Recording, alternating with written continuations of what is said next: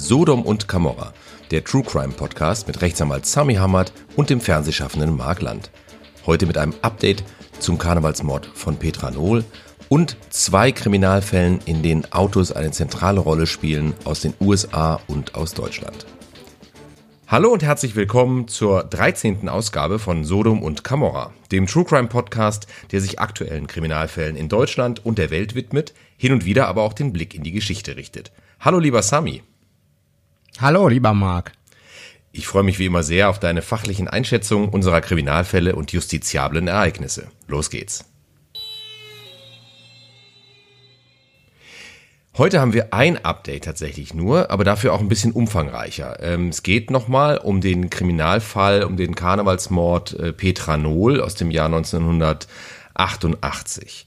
Und äh, bevor wir aber zu diesem Fall kommen, ähm, machen wir nochmal den Umweg über einen anderen Fall aus dem Jahr 1987, also wirklich unmittelbar vor diesem Fall. Und zwar ist er auch äh, geografisch gar nicht so weit weg äh, passiert, nämlich in Loma. Das ist, ähm, das ist, weiß ich nicht, von, von Köln wahrscheinlich so 20 Kilometer, schätze ich mal.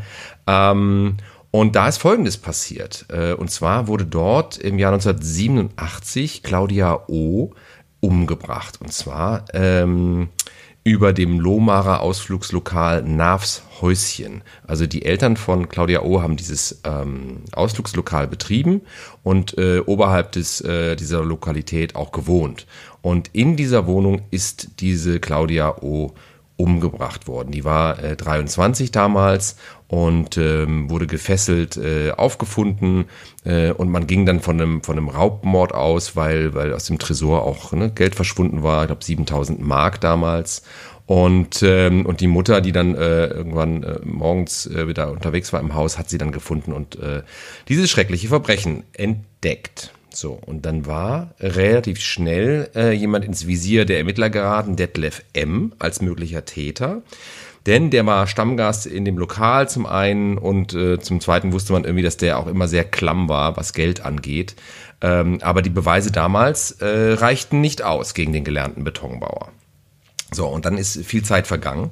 Und ähm, er ist dann nochmal äh, 2017 als äh, Hauptverdächtiger äh, ermittelt worden, weil man natürlich, ne, das wissen wir ja schon aus den anderen Fällen, die Technik entwickelt sich weiter, man kann äh, auch alte Beweismittel äh, mit neuer Technik immer wieder nochmal äh, überprüfen und schauen, gibt es da neue Erkenntnisse. Und äh, so war das dann in diesem Fall auch, äh, dass man also praktisch an der Kleidung von Claudia O. hat man praktisch an diesen DNA-Spuren äh, nochmal, äh, ne, die hat man nochmal genauer untersucht und festgestellt, ähm, die sind offenbar von diesem Detlef M. Ja, ähm, das Problem damals war, ähm, dass da noch eine zweite Spur entdeckt worden war und äh, deswegen äh, musste die Polizei äh, den Detlef wieder laufen lassen und äh, das war praktisch wirklich ein, ein Versehen oder ein, ein Fehler eigentlich, ne? Denn ähm, diese zweite Spur, die man da festgestellt hat, die gehörte zu einem ähm, ehemaligen Mitarbeiter vom LKA, der wiederum damals, also in den 80ern, an der Spurenauswertung beteiligt war. Also das ist natürlich, das ist natürlich bitter, ja, dass derjenige, der im Grunde dann so eine Art ermittlungstechnischer Dienst war oder erkennungstechnisch, wie ich weiß nicht, wie man es genau nennt, ne, dass der dann äh, nun dafür verantwortlich ist, dass, weißt du, der praktisch nur seinen Job gemacht hat, äh, dass der aber jetzt ja, dafür verantwortlich weißt, ist, dass der. Hm? Die, die arbeiten oder haben damals offensichtlich noch nicht so sauber gearbeitet, dass ja. das mit der Technik dann konform ging. Denn erinnere ja. dich mal an diesen Polizistinnenmord. Mhm. Da gab es einen Polizistinnenmord auf dem Parkplatz, ne? Ist doch so eine mhm. Polizistin ermordet worden. Da wurde ja. dann und da war genau das Gleiche. Da haben sie auch jahrelang jemanden verfolgt und haben dann mit, mit äh, haben dann irgendwann, glaube ich, festgestellt, dass es eine ältere Mitarbeiterin des DNA-Labors war ja, oder so. Wahnsinn. Ja, also völlig. Ne? Oder, oder äh, vom Hersteller von diesen Tests war das, glaube ich, eine Mitarbeiterin. Ja. Ähm, ja, gut. Also das Ding ist, ähm, das Ding ist auf jeden Fall, in diesem Fall hier war es dann so, ähm, dieser Detlef M., der saß eh schon 32 Jahre im Gefängnis. Und zwar, und warum? Weil er nämlich 1988 ja, also ein Jahr nach, nach dem Tod von, von Claudia O., äh, hatte er nachweislich Mutter und Sohn eines Unternehmers aus dem Sauerland getötet und wurde dafür zu lebenslanger Haft verurteilt. Und dann äh, kam eben noch diese Mordanklage von Claudia O. jetzt dazu. Ja? Und äh, er beteuerte also immer seine Unschuld und so weiter. Und äh, die Staatsanwaltschaft wiederum war sich aber sicher, der hat das gemacht. Ne?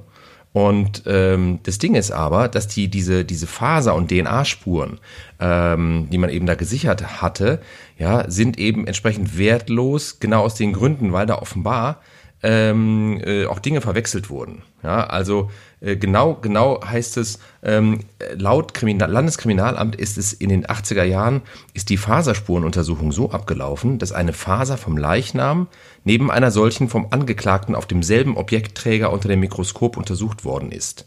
Ja, so eine Pressesprecherin vom, vom Bonner Landgericht. Und äh, weiter heißt es, die Kammer konnte letztlich nicht ausschließen, dass möglicherweise dabei die DNA des Angeklagten auf die Faser vom Leichnam gelangte. So, und das ist praktisch einfach ein Fehler, der im Labor passiert ist. Und ja. insofern, ja. insofern äh, ist, kann man jetzt Detlef M., äh, auch wenn man sich ziemlich sicher ist, dass der das gemacht hat, kann man das nicht nachweisen oder zumindest zweifelsfrei anhängen, äh, aus den genannten Gründen. Und äh, jetzt, warum erzähle ich eigentlich diese ganze Geschichte? Jetzt pass auf, jetzt wird es nämlich interessant. Also, ähm, der Anwalt ja, der diesen Detlef M. hier vertritt, ja, der sagt, äh, der sagt auch äh, in diesem Prozess, es, es wurden noch weitere Spuren gefunden, äh, die also keineswegs von meinem Mandanten stammen. Und äh, er sagt auch, es sind Spuren gefunden worden, die nicht verwertbar sind in Zusammenhang mit meinem Mandanten. Es ist eigentlich brauchbar nichts gefunden worden. Ja. Und, ähm, und der hat äh, nochmal weiter ausgeführt, wenn da Anklagen auf wissenschaftlichen Erkenntnissen beruhen, deren Grundlagen man in den 80er Jahren gewonnen hat, also zu einer Zeit, als man im Labor noch gar nicht wissen konnte, wie sensibel man mit Spuren umgehen muss, dann ist das mit Sicherheit keine Beweisgrundlage. So, und das muss man mhm. jetzt alles wissen. Also dieser Detlef M. Ne, wurde verteidigt. Ja, der Verteidiger hat das und das gesagt. Und jetzt pass auf, dieser Verteidiger heißt Uwe Krechel.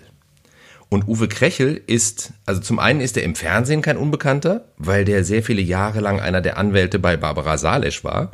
Ne? Und lustigerweise, wenn man, wenn man sich den, den Wikipedia-Artikel zu seiner Person anschaut, dann wird er betitelt als Rechtsanwalt und Schauspieler. Ja, das finde ich schon mal ganz bemerkenswert und auch ganz lustig. Aber er ist eben als Anwalt tätig tatsächlich. Ja, also er hat diesen Detlef M. Ja. vertreten und, ähm, und Detlef M. ist jetzt praktisch da davon gekommen und obwohl er es vielleicht möglicherweise auch getan hat. Das ist ja natürlich jetzt eine, eine Mutmaßung, ja. Das ist nichts, ne, also und keine Unterstellung oder nichts, wissen wir nicht. Aber zumindest hat Uwe Krechel. Wobei, äh, hm. Marc, der, der, die Wahrscheinlichkeit, dass, dass jemand äh, zwei Morde begeht in seinem Leben, ja. ist ja relativ gering, ja. Also ich, und jetzt hat er, also der wird verdächtig in dem einen Fall und man weiß, er hat in, in der Zeit jemand anders umgebracht und zwar ja. übelst. Ich glaube eine Freundin oder und und das Kind, das äh, das Baby von ihr. Ne? Also wenn jemand so eine Tat begeht, dann ähm, ist äh, die Wahrscheinlichkeit nicht ganz null, dass er möglicherweise auch in einem anderen Fall der Täter war, ne? der da vor Ort auch passiert ist.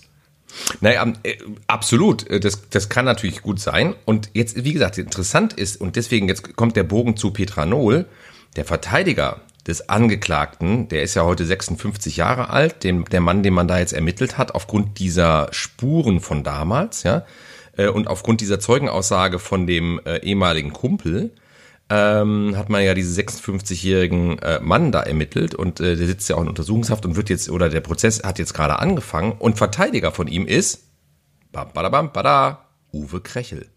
Uwe also Krechel. derselbe, also da, derselbe, da, da, ja, also derselbe Anwalt, der schon Detlef M. Äh, in diesem anderen Prozess äh, im Grunde rausgeholt hat ähm, und sich sehr eben auf diese, äh, darauf stützt, dass, dass es eben so lange her ist, dass man im Grunde eigentlich da äh, ich brech's mal runter aus einer Laiensicht, dass man da eigentlich äh, nichts Verwertbares mehr, mehr hat, äh, mit dem man das jetzt nun zweifelsfrei beweisen könne. Und ich glaube, das ist genau auch diese Strategie hier, denn wie gesagt, der Prozess hat begonnen, jetzt erst vor einer Woche oder so. Ähm, und da hat auch Uwe Krechel dann schon ne, mal sich geäußert und hat dann gesagt, wir reden hier von den Spuren unseres Mandanten an den Ärmeln der Jacke. Diese Spur hätte aber auch an der Garderobe übertragen werden können. Schließlich waren die beiden gemeinsam in einer Diskothek. Also, man kann sich vorstellen, ähm, dass das wahrscheinlich wirklich ein schwieriger Prozess wird, ähm, diesem Mann, mm, ähm, ja. der ja nun erstmal eindeutig ermittelt wurde und auch von diesem ehemaligen Kumpel belastet wurde, ja, äh, dass der nun, ähm, dass das nun irgendwie, ja, dass der am Ende verurteilt wird. Ich bin da wirklich sehr gespannt, wie dieser Fall ausgeht. Ähm, es war ja auch so, das kann ich noch ergänzen, dass der ähm, dieser ehemalige Freund, der hat ja irgendwie auch damals ausgesagt, äh, als er sich gemeldet hat nach dieser Aktenzeichen XY-Sendung, da hatte er gesagt, äh, er hätte, ähm, also der, der ähm, jetzt Angeklagte hätte einen Tag nach der Tat auch sein Aussehen verändert. Ja, der hätte ja plötzlich ganz anders ausgesehen und so weiter und hätte ihm ja auch abgeraten, zur Polizei zu gehen und so. Das hat er ja alles ausgesagt. Und er hat auch ausgesagt, ähm, dass die ähm, sich auch nicht mehr gesehen haben, dass er den Kontakt abgebrochen hat. Und dazu hat der Krechel sich aber auch schon geäußert und hat gesagt, ja, ja, Moment mal, also zum einen gibt es irgendwie Fotos, äh, die den Angeklagten äh, nachweislich spät, zu einem späteren Zeitpunkt zeigen, aber nicht verändert. Das ist das eine, was er gesagt hat. Und das andere, was er gesagt hat, ist, dass die sehr wohl noch miteinander zu tun hatten, denn sie hätten zusammen nämlich Straftaten begangen, später noch, in den 90er Jahren. Also ähm, deswegen auch da, ne? Das, das, ich glaube, der Krechel, der, der weiß schon, wie man das macht und wie man das angeht. Ähm, ich bin da wirklich sehr gespannt. Äh, was mich nur als Laie äh, da jetzt schon wieder so ein bisschen, ja, wie soll ich das sagen, äh, verdutzt ist, du hast möglicherweise jemanden, der ziemlich sicher an dieser Tat beteiligt war oder diese Tat ausgeführt hat. Und möglicherweise wird der aber nicht verurteilt. Das ist doch das, was passieren kann, ja, oder? Richtig, also wie gesagt, unterstellen, jetzt unterstelle ich natürlich, dass er das wirklich war. Das wissen wir natürlich nicht, ja. Also es gilt sicherlich auch hier die Unschuldsvermutung. Ich will nur sagen, jetzt rein theoretisch gesponnen, es könnte genau, es könnte so, es könnte so sein.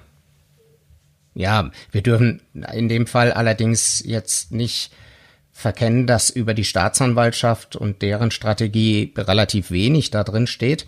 Die haben sich wahrscheinlich nicht geäußert und die Staatsanwaltschaft darf man auch nicht unterschätzen, weil ja. der Staat hat natürlich irgendwie mit seinem mit seinen Möglichkeiten ähm, da auch nicht per se einfach verloren. Ich finde, ja. das hört sich natürlich erstmal nachvollziehbar an, das mit der Garderobe und da ja ähm, gleichwohl, ich bin gespannt auf den Prozess. Ich tippe drauf, dass die Staatsanwaltschaft da Zusammenhänge ähm, darstellen kann und beweisen kann und dass, äh, dass der da enorme Probleme kriegen wird.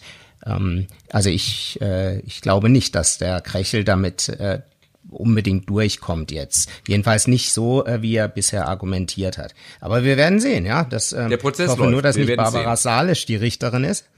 was bitte, was mit Barbara Salisch? Ich, ich hoffe nur, dass Barbara Salisch nicht die Richterin ist in dem Prozess. Hast du nicht gesagt, der Krechel war bei Barbara Salisch? Der Krechel war bei Sa Barbara Salisch, aber Barbara Salisch, glaube ich, die ist tatsächlich nur noch äh, im, im Fernsehen Richterin, äh, als Richterin, also ja. ist jetzt wieder ja, als Richterin die tätig. Macht Kunst inzwischen. Ja, die ja, malt inzwischen. Kunst ist ein großes Wort. Ach so, okay. Ich dachte, du meinst mit dem Fernsehprogramm, dass das Kunst sei. Ähm, Ach so. okay. Nein, nein, die ist ja wieder genau. on air. Die hat ja wieder ihre Sendung bei, ja, ja. bei RTL, läuft da sehr erfolgreich im Nachmittagsprogramm und äh, ja. ich bin mir aber nicht sicher, ob Nicht wie meine Sendung immer. nicht wie meine Sendung immer mag. Ja, Sami, genau. Ich warte ja noch, ich warte ja noch drauf, dass in deinem Wikipedia-Eintrag auch noch der Zusatz Schauspieler reinkommt, aber da musst du noch ein bisschen dran arbeiten. Ja, das muss das, aber das kommt bald. Also jetzt gerade über unsere Hörer. Du wirst sehen, da ist äh, ein Shootingstar in den, ja, in, im Startblock hier, nämlich ich. Vielleicht sollten wir auf Videopodcast umstellen, damit die Leute dann, äh, ne, damit du auch noch ein bisschen, damit die auch so ein bisschen Gestik und Mimik mitkriegen von dir. Das ist ja für einen Schauspieler ja, auch nicht ganz und, unwichtig. Und mein gutes Aussehen. Ja, und ein gutes Aussehen, das ist, da muss man ja nur googeln, um das rauszufinden. Okay, ich glaube, wir kommen jetzt ein bisschen, wir kommen ein bisschen vom Weg ab. Äh, ich möchte auch nicht, dass hier noch weiteres belastendes Material entsteht, lieber Sami. Ähm, ja. ja, also das waren die Updates. Unser heutiger Fall, ähm, der führt uns zunächst mal in die USA und zwar in den US-Bundesstaat Kalifornien. Ähm, da passierte in diesem Jahr Folgendes: Ein Tesla äh, voll besetzt mit äh, zwei Erwachsenen, also ne, ein Ehepaar und hinten zwei Kindern. Fährt auf einer wirklich schönen Küstenstraße in der Nähe von San Francisco, ne, guckst du aufs Meer und so weiter. Und in so einer, äh, an so einer sogenannten Devil's Slide, also übersetzt so viel wie Teufelsrutsche, äh, fährt dieses Auto über die Begrenzung, äh, über die Straßenbegrenzung hinaus und stürzt ungefähr 80, 90 Meter eine Klippe runter. Bam. So. Ähm, wie gesagt, voll besetzt. Und äh, vielleicht noch der Zusatz an dieser Klippe, äh, gab es auch äh, seit Anfang der 90er Jahre schon über 30 Todesfälle, weil es scheint also wirklich eine gefährliche Ecke zu sein. Ne? Ähm, ja, so, ja, und jetzt. Deswegen der Name. Ja, deswegen der Name Devil's äh, Slide. Und jetzt stellt man ja. sich wahrscheinlich auch schon die Frage, ja, okay, aber jetzt, wo ist denn jetzt der Kriminalfall? Ja, Achtung. Also, die eintreffenden Rettungskräfte, ähm, die, die äh, ziemlich schnell da waren, weil natürlich gab es auch Zeugen und so weiter, ähm, die wurden direkt gerufen, kamen und so weiter, denken, denken natürlich, äh, die haben ja auch teilweise da schon öfter gearbeitet in der Ecke und dachten, okay, jetzt müssen wir halt da wieder Leichen bergen. Ne? Und seilen sich da runter zu diesem wirklich völlig demolierten Wrack. Also man kann das, wir können das in den Show Notes mal verlinken. Ähm, da gibt's auch so, so ne, Videos mit, mit Rettungsaktionen und so weiter. Ähm, da siehst du dieses Auto ist einfach komplett äh, hinüber. Das sieht aus, wie als würdest du aus einer aus so einer Presse kommen, weißt du? Also wirklich überall mhm. zusammengestaucht. Ja, so, und jetzt, ja, pass auf, jetzt aber das Wunder, ähm, die, die Kinder, fangen wir damit mal an, haben tatsächlich nur, also die hinten saßen, nur leichte Verletzungen. Also die, die Tochter hatte eine gebrochene Hand, äh, der Sohn hatte offenbar irgendwie nur eine Wunde am Hinterkopf. Und dann haben die die auch direkt auch da rausgeholt. So, und die, die Erwachsenen, die waren schwerer ver, äh, verletzt. Der Mann hatte irgendwie Unterleibsverletzungen, die Frau, weiß ich auch nicht ganz genau, war jedenfalls auch so verletzt, dass die den Hubschrauber angefordert haben, der dann da über dieser Klippe stand und dann haben die praktisch so eine, so eine Bahre ne, abgeseilt und haben dann damit diese Erwachsenen geboren, äh, geborgen. So, und jetzt ist Folgendes passiert. Also man denkt natürlich zunächst mal, okay, Tesla, Kalifornien, weißt du, auch dieses autonome Fahren. Man hört ja immer mal wieder so von Unfällen, die dann passieren, weil diese Systeme noch nicht so fit sind. Ne? Da läuft ja jemand vors Auto und das Auto ja. bremst nicht oder irgend sowas. Ne? Also man, man hat gleich so bei, bei Tesla, habe ich auch, als ich den Artikel las, habe ich direkt gedacht, ah, okay, ne, das gibt irgendwie Ärger für Tesla. Ähm, aber ähm, es stellte sich dann irgendwie raus, äh, nee, äh, offenbar ist der Mann, der da am Steuer saß, der 41-jährige Arzt Damesh Patel, ähm, offensichtlich da absichtlich runtergefahren. Also der wollte offenbar ja. sich und seine Familie töten. So, und ähm, es ist so, die Frau, die geborgen wurde, als die geborgen wurde, hat die den Sanitätern schon gesagt, er hat absichtlich versucht, uns zu töten. Das hat die denen sofort, sofort mitgeteilt. Und das, das haben das die. hat die, guck mal, Marc, in so einer Situation, wenn du sowas gleich sagst, ja. dann muss vorher was passiert sein, was dich da getriggert hat, weil die steht unter Schock. Die kann ja gar nicht richtig denken, wenn das ja. noch präsent in ihrem Bewusstsein ist. Ja dann hat der vorher schon irgendwie, ne? Genau, ich glaube, der hat auch dann im Auto, so, jetzt genau, Ende. und und wie sich das dann später rausstellen sollte, ich glaube, der hat auch im Auto gesagt, ich mache das jetzt. Also, ne, das hat sie, deswegen, ja. ihr war jetzt klar, okay, äh, der fährt uns jetzt zu Tode. Ja? Also das ist an sich ja schon totaler Irrsinn und ähm, es ist dann so, die haben sich dann auch, ähm, die haben mit Zeugen gesprochen, weil man will ja dann als erstes rausfinden, gibt es zum Beispiel, ne, gab es irgendwie Bremslichter, Bremsspuren oder so etwas, ja, also hat jemand, hat, ne, hat jemand versucht, das Auto zu bremsen, der Fahrer oder nicht, ne, und das gab es zum Beispiel nicht, ja, und die haben dann auch Überwachungsvideos eben gesehen aus diesem Tunnel raus und so. Und ähm, all das hat die Ermittler dann bestärkt, äh, dass das hier wirklich Vorsatz war. Und das haben die relativ schnell herausgefunden, weil ähm, der Arzt wurde dann tatsächlich auch im Krankenhaus noch festgenommen. Also den haben sie ins Krankenhaus ich glaub, gebracht. beim Tesla, du, bei, beim Tesla kannst du sogar so eine Art Blackbox haben die doch, ne? Die, die zeichnen, glaube ich, auf. Das heißt, äh, du kannst dann ja. elektronisch auch genau schauen, wurde gebremst, wurde, ah, die okay. Fahrertür aufgemacht, jeden, jeden Mist kannst du da sehen. Kann ich mir ne? gut vorstellen, ja, also, dass das äh, inzwischen mhm. wahrscheinlich so eine Art Protokoll, äh, ja. ja. Also das war auf jeden Fall ähm, äh, dann relativ den Behörden relativ schnell klar, okay, äh, wir, wir müssen diesen Mann jetzt verhaften. Ja? Ähm, so, und das war im Januar. Und im Februar gab es dann die erste Anhörung und ähm, der Vorwurf war äh, ein dreifach versuchter Mord, zweifache Körperverletzung. Der Junge war ja nicht so schwer verletzt, deswegen gab es da diese Körperverletzungsthematik ähm, nicht. Und er hat sich aber auch sofort nicht schuldig bekannt. Ja, ähm, so. Und es gab dann auch ähm, bei einer, bei dieser ersten Anhörung ähm, ein Statement seiner Frau. Und das ist jetzt interessant, weil die Frau gesagt hat, ich möchte nicht, ähm, dass mein Mann strafrechtlich verfolgt wird. Und das ist mhm. natürlich, das ist natürlich Wahnsinn. Also die hat zum, ne, wir erinnern uns jetzt im Januar, ja, sagt sie, sagt sie, als sie geborgen wird, mein Mann hat praktisch versucht, uns alle gerade umzubringen. Und im Februar sagt sie dann, ich möchte nicht, ähm, dass der hier strafrechtlich verfolgt wird. Was ist das für eine irre, ja, die, die hat jetzt, Wendung? Ja, der, das Leben, das Leben hat, die hat gemerkt, ähm, da, das ist jetzt an einem, an einem Scheidepunkt da oder an einem Wendepunkt. Und mhm. äh, ich glaube, die Familie, das war ja auch, die wird ja so beschrieben, sie, äh, er ist joggen gegangen oder beide haben ja. gejoggt ne? und schön äh, wie man sich's vorstellt, Vorgarten, da kommst du mit dem großen Ja, in SUV Pasadena, glaube ich, ne? Also dann, ja. Ja, schön, schön Dr. Dr. Patel oder wie er heißt. Ja, ja das ähm, das geht dann halt plötzlich den Bach runter und dann tun sich äh, oftmals Gräben oder äh, Löcher auf, in die man dann reinschaut. Und ähm, erzähl mal weiter. Das ist also. Ja, also es ist halt so, dass sie, dass sie das sagte und man, man hat, ähm, ich weiß jetzt nicht, das, das konnte ich jetzt nicht so tief recherchieren, ähm, aber ähm, die Behörden waren sich relativ sicher, dass es hier auch äh, Fälle von häuslicher Gewalt gab in der Vergangenheit. Ne? Also wir haben sozusagen nach mhm. außen dieses, äh, diese Bilderbuchfamilie, ja, äh, zwei Kinder, Arzt, Haus, äh, das Ganze in Kalifornien. Also weißt du, das ist wie so eine, fast schon wie so eine etwas kitschige äh, Urlaubsidylle oder so. Also weißt du, wenn man das jetzt sehen würde, das Haus ja. und so weiter, würde man wahrscheinlich denken, ja, ja das ist genau. doch, was, was, was ist denn das Problem? Ja. Und äh, ne, Erfolg und so weiter. So. Und ähm, es gibt aber eben diesen Verdacht auch der häuslichen Gewalt und die ähm, jetzt hat die Frau gesagt, sie möchte das nicht, dass der strafrechtlich verfolgt wird. Und der Bezirksstaatsanwalt, der hat aber dann gesagt, ja, es ist, es ist ehrlich gesagt unerheblich, ob die Frau nun das möchte oder nicht möchte. Ja, wir haben genug, wurscht. wir haben genug äh, Beweise äh, und genug ähm, äh, Indizien, ähm, dass wir, dass wir relativ klar äh, sagen können, äh, diese Anschuldigungen treffen zu. Wir können die beweisen. Ja. ja.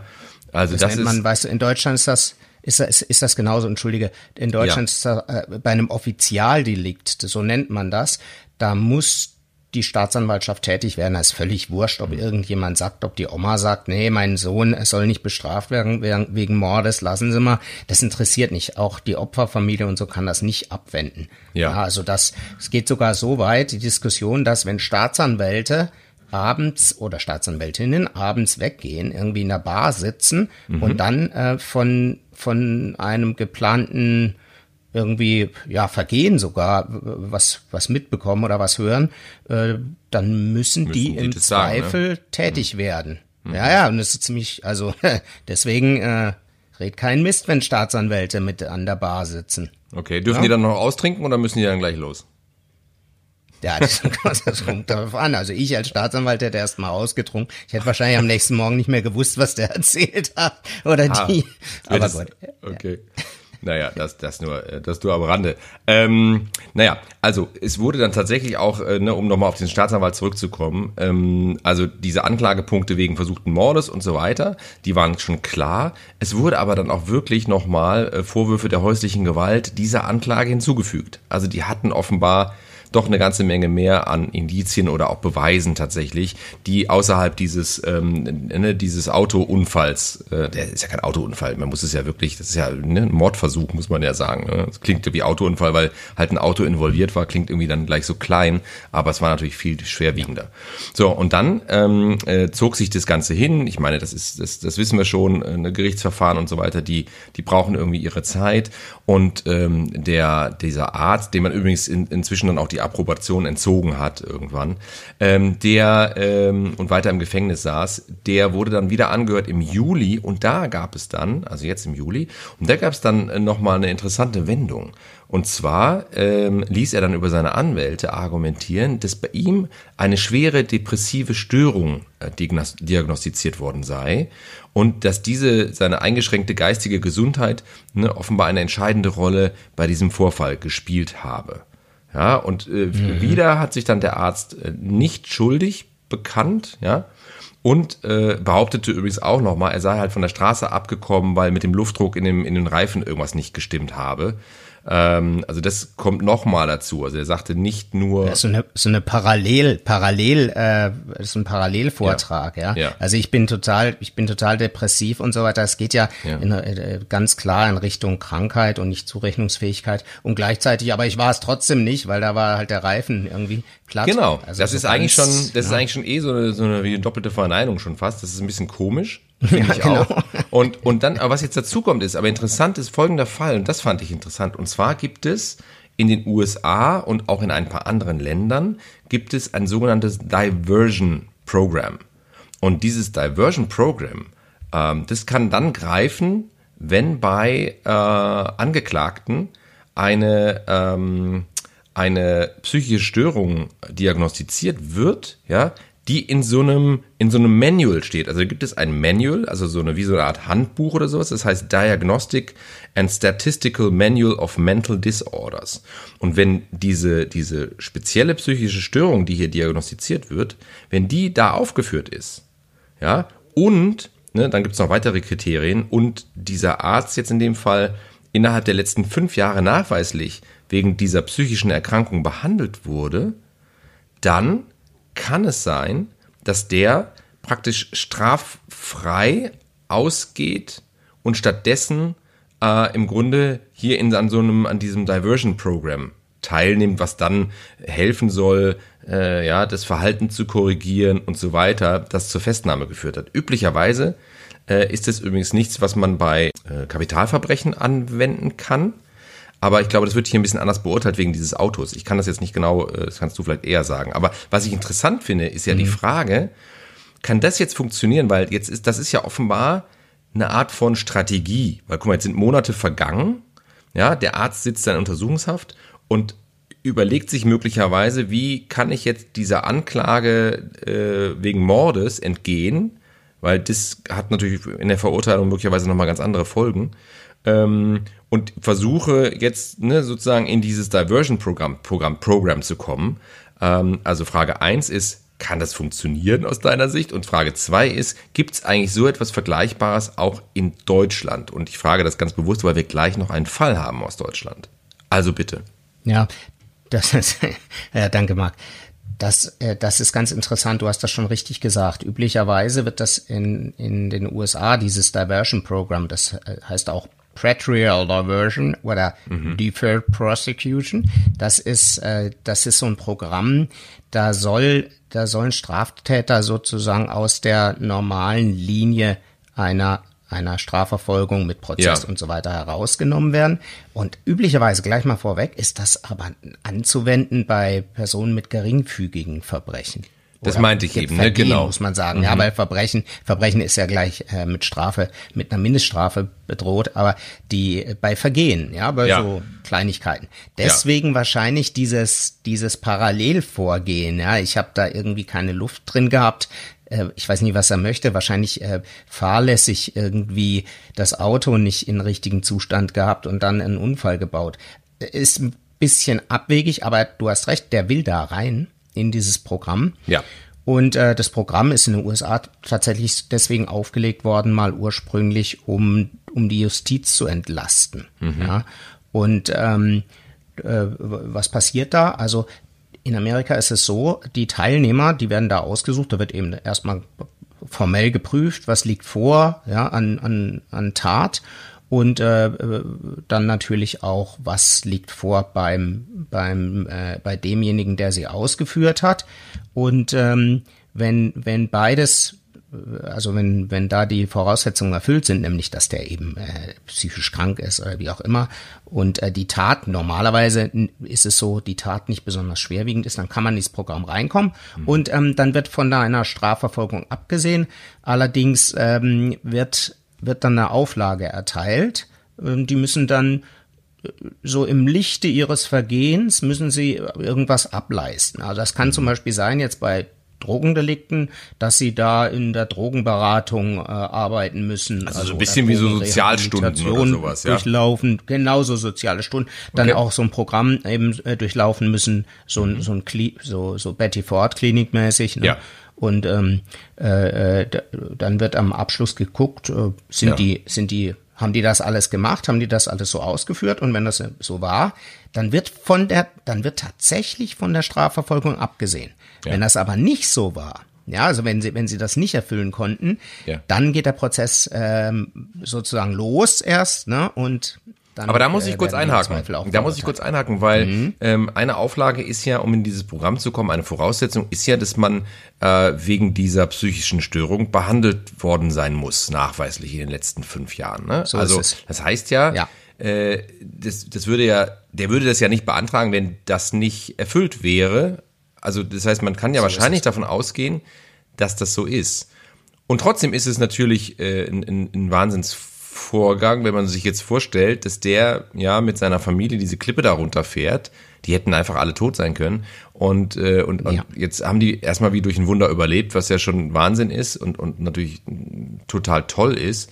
Äh, und gleichzeitig ist natürlich die Frage, was passiert jetzt mit dem, mit diesem Mann und auch mit dieser Familie, ja? Also äh, mhm. wenn der jetzt aus jetzt mal, ne, jetzt mal in, in dem Konjunktiv bleibend, aber was ist, was, was wäre jetzt? Wie geht das weiter? Also, ne, wenn der jetzt praktisch in dieses Programm käme, Glaubst du zum Beispiel, ja. dass die Frau, die ja offenbar wirklich, ne, was sie da auch schon gesagt hat, nee, nee, bitte nicht strafrechtlich verfolgen, ähm, glaubst du, dass sie dann wieder zu ihm hält? Äh, also, das, äh, so, so wie das aussieht, ist die Frau, also wenn tatsächlich häusliche Gewalt im, im, nicht nur im Raum steht, sondern da, da vorkam, ja, dann ist die Frau wahrscheinlich emotional und auch, und auch psychisch sehr, sehr mitgenommen und wurde, wurde ja. psychisch auch misshandelt, nicht mhm. nur körperlich die letzten Jahre. Und äh, möglicherweise äh, ist das so eine Mischung aus, aus Angst und, und auch so eine Abhängigkeit von ihm oder von seinen Emotionen. Ja, das ist, das kennen wir jetzt unter diesen Schlagworten toxische toxische Partnerschaft, toxische Beziehung. Ja, ja, das ist so. Äh, vielleicht ist die da, ist die da noch in, einer, in so einer Prägung drin, aus der sie dringend raus muss. Meine, das ist wirklich, meine das, Prognose. Ja, sag mal deine Prognose. Ja. Sorry.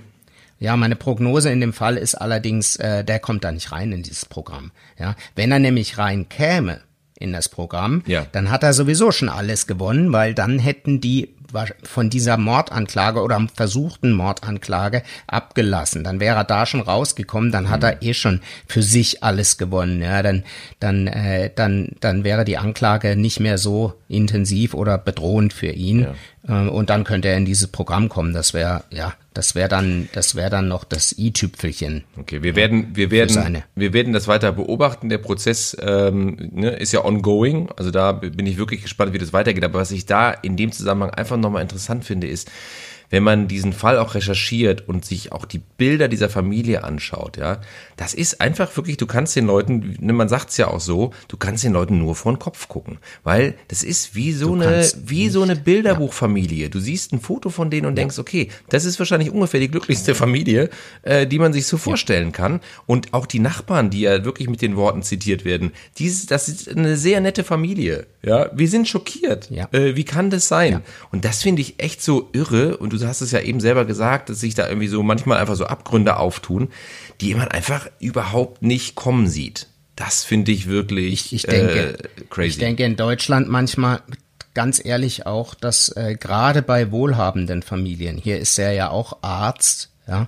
gerade bei wohlhabenden Familien ist das doch irgendwie so, dass auch, dass auch die Mechanismen wie, ich möchte dem Jugendamt jetzt nichts absprechen, aber die Mechanismen laufen vielleicht auch etwas schwieriger an als äh, bei anderen Familien. Ja, wenn das der, der, der große Anwalt, der große Arzt, der, der Bürgermeister, wer auch immer. Du meinst, ja, sie können es besser kaschieren vielleicht auch? Die können das möglicherweise besser kaschieren und, zum, und zudem gibt es da eine größere Hürde, habe ich das Gefühl, für Jugendämter und für diese Mechanismen eben oder Kindergärtnerinnen okay. mhm. und Kindergärtner, mhm. die dann mal sagen, ey, bei euch stimmt was nicht, ich gebe das mal zum Jugendamt. Ich glaube, da ist die Hürde irgendwie größer. Das, also Kann dass bei diesen Familien, ich, ich sage immer, wenn, wenn mal so sich sowas auftut, dann sage ich immer, wenn das eine wenn das eine normale Familie gewesen wäre, dann wäre das wahrscheinlich schon viel, viel früher aufgefallen. Ja, ja das also da, sein. da kommen zwei Dinge zusammen. Die Leute haben, äh, die Leute können das nicht glauben, dass in solchen Familien das genauso vorkommt wie in ja. anderen Familien, wie in normalen Familien auch. Und äh, ja, offensichtlich, Offensichtlich ist das aber so, dass es genauso oft oder äh, genauso heftig auch vorkommt. Ja. Und jetzt habe ich ähm, ja eben noch einen zweiten Teil dieser Frage angeschlossen. Den können wir vielleicht gleich klären, weil jetzt würde ich noch mal einmal diesen Bogen schlagen nach Deutschland, weil das war wirklich ja. jetzt gerade, das ploppte jetzt gerade auf. Ich habe diese, ich habe diese Folge vorbereitet und dann hatte ich äh, plötzlich eine, eine Nachricht irgendwie äh, ein Fall aus Bayern. Ähm, das war jetzt gerade am, am ja. 9. September, ähm, also diesen Monat ist das passiert. Und zwar ist da Folgendes gewesen. Und zwar eine 48-jährige Frau aus dem Landkreis München steuerte ihren Wagen ähm, nach ersten Erkenntnissen absichtlich äh, gegen einen Baum. Und mit ihrem Auto saßen äh, ihre beiden Kinder. Ja, ich glaube, die hat zwei Söhne, elf und dreizehn. Ja, und ähm, dann hatten die diesen Unfall und, und der wurde, glaube ich, auch bemerkt, erzähle ich gleich. Und dann fing die Mutter aber an, weil die offenbar alle irgendwie überlebt haben, dann fing die Mutter an, auf ihre Söhne, ihre Söhne anzugreifen mit einem Messer. Ja, äh, ein Junge war auch eingeklemmt und, ähm, und die fing halt irgendwie an und versuchte jetzt irgendwie diese Kinder äh, da zu attackieren und, und zu verletzen und äh, möglicherweise auch äh, zu töten. Ja? Und jetzt kommt Folgendes, äh, das finde ich wirklich bemerkenswert, kommt Folgendes äh, ins Spiel. Und zwar ist da ein, äh, ein Paar, die haben das irgendwie beobachtet, dass da also diese, ne, dass dieses Auto da verunfallt ist und sind da hingegangen. Und, ähm, äh, und die, und äh, dann haben die festgestellt, Moment mal, die versucht gerade hier ihre Kinder äh, zu attackieren, ja und ähm, haben das haben es geschafft, dann die Mutter davon abzubringen. Ja, wahrscheinlich haben sie das Messer entrissen, ich weiß es nicht. Auf jeden Fall waren die extrem couragiert. Und ähm, äh, diese Frau, es war ein Paar, ja, und äh, die Frau ist auch noch Rettungssanitäterin, also die wusste auch sofort, was man machen sollte. Und ähm, und die haben also tatsächlich erst gedacht, hier normaler Verkehrsunfall und dann haben sie aber eben realisiert, nee, da, da stimmt was nicht und müssen, die müssen jetzt hier was tun. Und dann hat auch diese Frau ja sofort die Erstversorgung der Kinder übernommen und gleichzeitig weitere äh, Ersthelfer, die an die Unfallstelle kamen, instruiert, ne, Aufgaben verteilt und so. Ich sage das deswegen so ausführlich, weil ich das ähm, so eine so ein bemerkenswertes Beispiel finde für Zivilcourage, unabhängig jetzt mal vor dem Fall, ja, ähm, dass die dass dieses junge Paar ja. einfach sofort äh, erkannt, die Situation erkannt hat und möglicherweise haben die damit Leben gerettet. Das finde ich und das hat auch die Polizei München, äh, die haben das auch ausdrücklich äh, betont, ja, und haben gesagt, das ist das ist äh, äh toll, dass sie das gemacht haben. Gleichzeitig äh, haben sie aber auch gesagt, dass natürlich das Eingreifen in so eine Situation schon genau überlegt sein muss, weil man sich natürlich im Zweifel auch selber in Gefahr bringt. Ja, weil wenn da ja, jemand mit einem Messer mit einem Messer hantiert und so weiter, ja. dann äh, ja, dann dann kann das natürlich sein, dass ich da auch selber gerade in Gefahr bin. Aber wie auch immer, ähm, ja, die war ja mit Sicherheit die, die war ja mit Sicherheit in irgendeiner Psychose gefangen oder irgendwas. Ja. Und ähm, das ist, das ist natürlich hochgefährlich. Da muss man genau abwägen. Ähm, wenn da Kinder, die sind ja mehr, die sind ja wehrlos oder wehrloser ja, ja. als die Erwachsenen. Wenn da Kinder im Spiel sind, ich finde das toll, dass die da auch gesagt haben, so, da gehen wir voll rein. Ja, total. Die mussten ja auch die Frau auch festhalten und erstmal erstmal äh, sichern. Genau. Sozusagen. Das haben genau. sie auch gut geschafft. Und, und dann und dann ist die ähm, dann ist die Polizei gekommen und äh, ne, da ist so richtig ein großes Aufgebot ist da aufgelaufen und so weiter. Und dann hat man auch diese eine 48-jährige Frau äh, auch direkt vor Ort festgenommen äh, und äh, in, in Polizeibegleitung dann ins Krankenhaus gebracht. Die war auch verletzt. Natürlich musste man die dann irgendwie behandeln. Ähm, und dann hat man auch einen tatrelevanten Gegenstand, so heißt es, äh, fest äh, sichergestellt, also offenbar ein, ein, Messer. Und jetzt wird gegen diese Frau auch, auch wegen eines versuchten Tötungsdelikts logischerweise äh, ermittelt. Ähm, und offenbar war sie eben, ich glaube, man spricht dann auch von einer Art erweiterter Suizid, ne? Also die war in Selbstmordabsicht ja. offenbar in diesen, in diesen Baum gerauscht.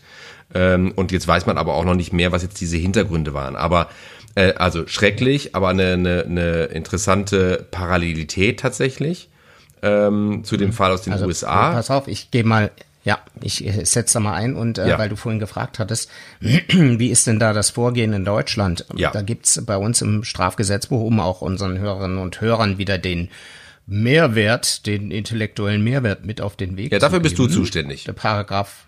Ja, da, genau, da bin ich zuständig ähm, Professor Sami, Paragraph 20, Schuldunfähigkeit wegen seelischer Störungen. Das steht im Strafgesetzbuch. Ne? Mhm. Ohne Schuld handelt, wer bei Begehung der Tat wegen einer krankhaften seelischen Störung, wegen einer tiefgreifenden Bewusstseinsstörung oder wegen einer Intelligenzminderung oder einer schweren anderen seelischen Störung unfähig ist, das Unrecht der Tat einzusehen oder nach dieser Ansicht zu handeln. Ja. ja Also okay. da stürzt man sich natürlich sofort auf Intelligenzminderung und denkt, da das trifft ja auf relativ aber Augenblick, viele aber, zu. Aber, aber Augenblick, ja. Augenblick, ist das, ist das vergleichbar mit diesem Diversion Program? Weil es klingt ja fast ein bisschen so. Um, ähm, ja, das ist äh, völlig vergleichbar. Also es gibt auch in den spezielleren Gesetzen äh, gibt's auch Regelungen dann nochmals, die die die spezieller sind, wie zum Beispiel Paragraph 35 Betäubungsmittelgesetz. Da, da steht das im, im Prinzip auch nochmal äh, auf Betäubungsmittelmissbrauch oder auf äh, abhängige Kranke äh, ja. äh, nochmal zugeschnitten drin.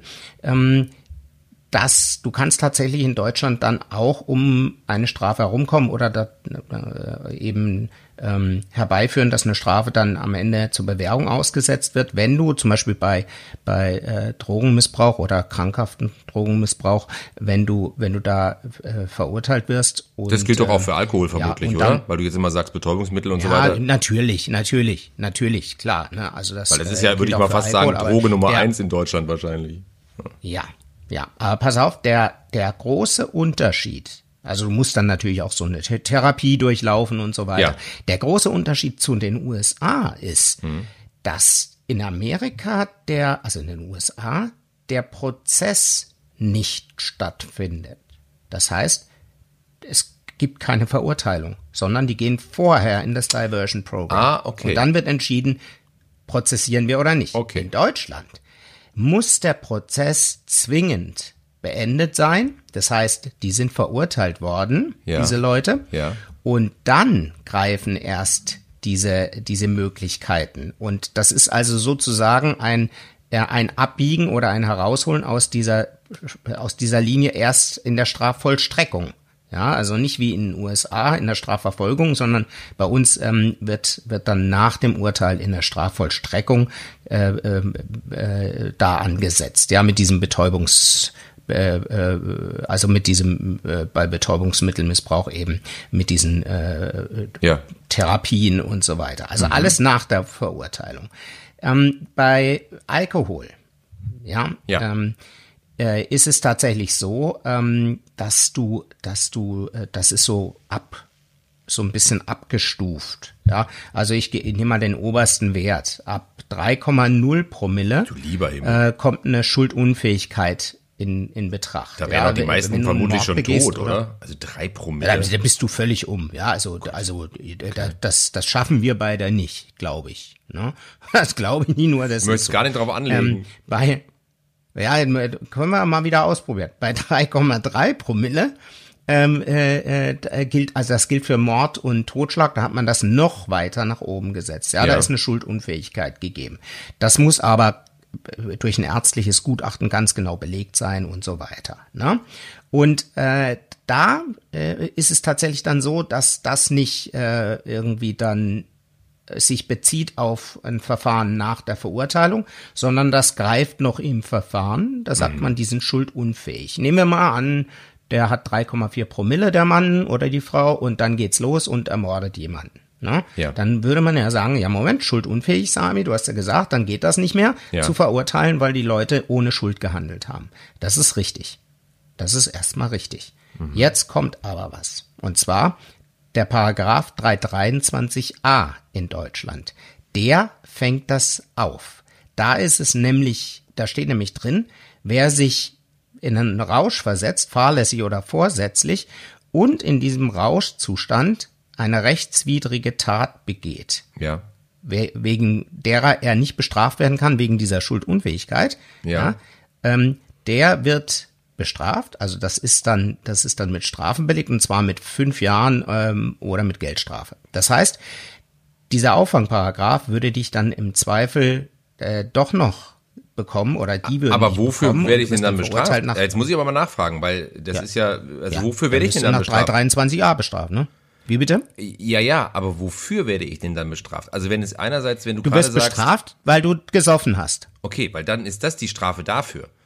Aber nicht, ja, nicht weil ich jemanden umgebracht weil habe, nee, sondern nee, weil ich... die Strafe ist, du hast gesoffen und das hast du vorsätzlich oder fahrlässig getan Und es muss tatsächlich noch eine Straftat hinzukommen, sonst könntest du ja jeden, der auf dem Mofa besoffen nach Hause fährt, könntest du ja wegen 323a. Also der muss Verstehe. noch was getan haben, eine Aber das rechtswidrige Tat. Grunde- Aber wegen das der heißt- kann er nicht. Ja, ja, verstehe. Aber das heißt jetzt, also jetzt übersetzt ne? für mich, verstehe ich, übersetzt für mich als Laien heißt das ja im Grunde, okay, äh, wenn man jetzt, also jetzt nur mal, ne, wenn man jetzt Ja. vorhätte, jemanden umzubringen und man man Mhm. würde aber schlimmsten Fall, also man würde aber versuchen, das über diesen Paragraphen zu machen, müsste man sich also unfassbar berauschen erstmal Da und dann hoffen, sein, dass ja. man dann praktisch mit denen in Anführungsstrichen nur äh, fünf Jahren irgendwie äh, davon kommt. Weil ne, Ja. für, für Mord gibt's logischerweise viel mehr nachgewiesenermaßen. Ähm, Ja. Also ist das ein bisschen so, meinst du, dass Leute das auch ins Kalkül ziehen und, und, äh, und versuchen? Ich meine, also man da, davon abgesehen, dass es wahrscheinlich, wenn man da jetzt nicht ge- geübt ist, äh, wahrscheinlich möglicherweise auch relativ schwer sein dürfte, mit so einem Promillewert überhaupt noch ansatzweise Ja. äh, irgendwie Aber zu das, funktionieren. deswegen hat man auch gesagt, ja, deswegen hat man auch gesagt, wir setzen es für Mord und Totschlag ähm, auf 3,3 Promille hoch. Ja. Und also 3,3 Promille, ja. puh, das ist echt, also das, das, das glaube ich. Ich bin ja schon immer so erschrocken. Hörerinnen und Hörern, das Ja. glauben nicht, dass das jemand schon geschafft hat. Ja, ich bin ja schon immer so erschrocken. Manchmal liest man doch so Sachen, äh, gerade so, ich immer öfter mal so Busfahrer. Ich glaube, so Busfahrer ist auch echt ein harter Job irgendwie. Und ich glaube, da gibt's halt auch so Ja. einige, die äh, eben Alkohol trinken. Ne? Also man liest ja immer mal wieder Mhm. Busfahrer mit, ich, und dann liest du so unglaubliche Werte wie zwei Promille oder sowas, wo du denkst, wie, wie, wie, wieso ist der nicht sofort eigentlich vor den nächsten Pfeiler gefahren? Ne? Wie geht das überhaupt? Aber Ja. das sind wahrscheinlich auch dann Menschen, die möglicherweise so alkoholkrank sind, dass sie schon so konditioniert sind, dass sie das einfach auch auf so einem gewissen Level äh, verhältnismäßig unauffällig tun können. Ne? Und, und trotzdem finde ich es immer und erschreckend, die- wenn du die- weißt, dass die praktisch Leute befördern im öffentlichen Raum irgendwie. Ja. Die, die äh, Gewöhnung an Alkohol, das geht auch wirklich ruckzuck. Ja, also auch an, an, an relativ viel Alkohol und das, da, da kannst du, wenn du da das gewohnt bist, da kannst du, also da, das geht auch relativ schnell. Ich erinnere mich immer an den Urlaub, den ich damals mit einem guten Freund mal so in den Anfang 2000ern in Cancun verbracht hatte, da war dann alles inklusive, weißt du, Club Med, alles inklusive. Und wir haben das also genutzt und wir waren da zwölf oder 14 Tage und äh, mache ich nie wieder, ja, weil ja auch nicht garantiert. Es war wunderschön, aber da war es echt die letzten Tage so. Da haben wir uns erstmal äh, äh, als Aperitif vier Bier reingestellt und es ist überhaupt nichts gewesen. Ja, wir waren, das ja so nicht sagen, ja, also um Gottes Willen jetzt bitte keine Zuschriften und so. Ja, wir waren jung und äh, äh, dachten, das wäre, das wäre eine tolle Sache. Aber da, du, da, da, da hast du gemerkt, ja, das, das das geht plötzlich. Du kannst saufen wie ein Loch. Äh, du fällst da nicht mehr um oder oder bist irgendwie Ja. äh, nicht mehr nicht mehr einsatzfähig, sondern äh, da gehst du dann am Ende noch ein bisschen tanzen um vier Uhr morgens auf der Tanzfläche. Also es geht ziemlich schnell. Und wenn jemand Alkoholiker ist, ja, und ähm, das jeden Tag macht über Jahre hinweg, Ja. die die, die könnten das gut schaffen. Ja, also die kommen, ich denke mal, wenn du so eine Flasche Schnaps trinkst und, und, und noch ein paar Bier jeden Tag, da hast du jeden Tag auf jeden Fall mal über zwei Promille. Wahnsinn. Und aber aber, sag mal, 3,3, wie gesagt. Ja, ja. Aber Also- jetzt wollen wir noch mal einmal, äh, lass uns doch jetzt noch mal kurz, äh, damit wir da den Abschluss auch noch mal sauber haben, ähm, jetzt zu unserem deutschen Fall noch mal gehen. Also das heißt, äh, in dem Fall jetzt hier auch, äh, wenn man ne, sozusagen diese diese schwere äh, psychische Störung feststellen würde, dann würde man das nachgelagert nach einem Prozess würde man das dann zur Anwendung bringen. Also man könnte sozusagen sagen, jetzt, ne, lass uns sagen, keine Ahnung, sie, man würde jetzt sagen, okay, sie werden zu, zu acht Jahren Haft verurteilt, aber wir, wir wollen äh, sozusagen äh, alternativ, dass sie in so ein Programm gehen oder wie würde man das dann, weil du sagst, der Prozess muss zu Ende Ja, gehen. Also, also wie würde man das dann technisch müssen machen?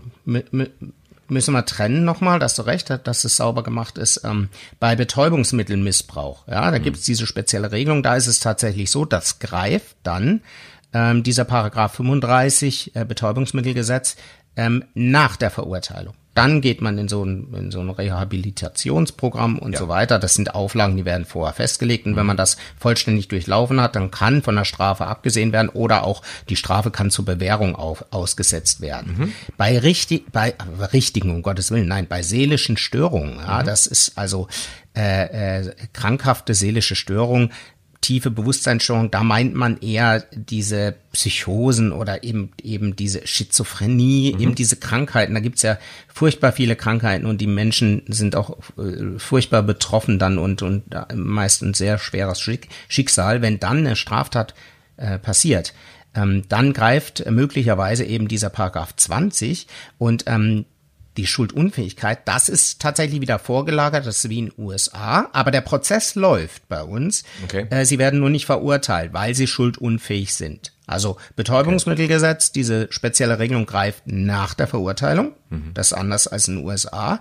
Ähm, diese seelischen Störungen, die, die grundsätzliche Regelung, das geht auf die Schuldunfähigkeit hin und da sagt man eben, der hat eine Tat begangen und so weiter, aber er ist nicht schuldfähig und dann kommt es nicht zu einer okay. Verurteilung. Das greift auch vor. Bei den USA oder in den USA ist es so, da kommt es überhaupt nicht zu einem Prozess. Und das ist ja. auch so ein bisschen bizarr, weil, weil im Prozess kommen doch vor allem solche Dinge oder treten solche Dinge erst intensiv zutage, die man dann hm. möglicherweise beachten muss bei einer Verurteilung oder beim, beim Fortgang der ja. Therapie, der, also wie man mit diesen Menschen umgeht. In den USA kommt es nicht zum Prozess, das ist alles vorgelagert, mit Gutachtern mal wieder und was weiß ich, ähm, die, die alles vor dem Prozess eben liefern müssen. Bei uns ähm, ist, ist das anders. Es kommt auf jeden Fall mal zum Prozess und das ist auch gut so. Insofern ist es auf jeden Fall spannend, äh, an diesem Fall in den USA dran zu bleiben ähm, und da werden wir auf jeden Fall ein Update dazu geben, wenn wir wissen, wie, wie das weiter bzw. ausgeht. Und äh, das gilt natürlich auch für jeden Fall in Deutschland, weil ich finde das immer ganz, ganz spannend, wenn wir sozusagen ne, ähnlich gelagerte Fälle, äh, aber in verschiedenen äh, Territorien haben, äh, um da eben auch einmal genau hinzuschauen. Deswegen da vielen Dank für deine Einschätzung. Und überhaupt, äh, lieber Sami, vielen Dank für diese Folge. Wir sind am Ende angekommen. Ähm, ja. Ich wünsche dir ja. noch einen schönen Sonntag und ähm, sage ja, bis ganz bald, auch. lieber Sami. Ja, bis bald, lieber Marc. Vielen Dank, es hat mir auch viel Spaß gemacht und ich freue mich auf die nächste Folge.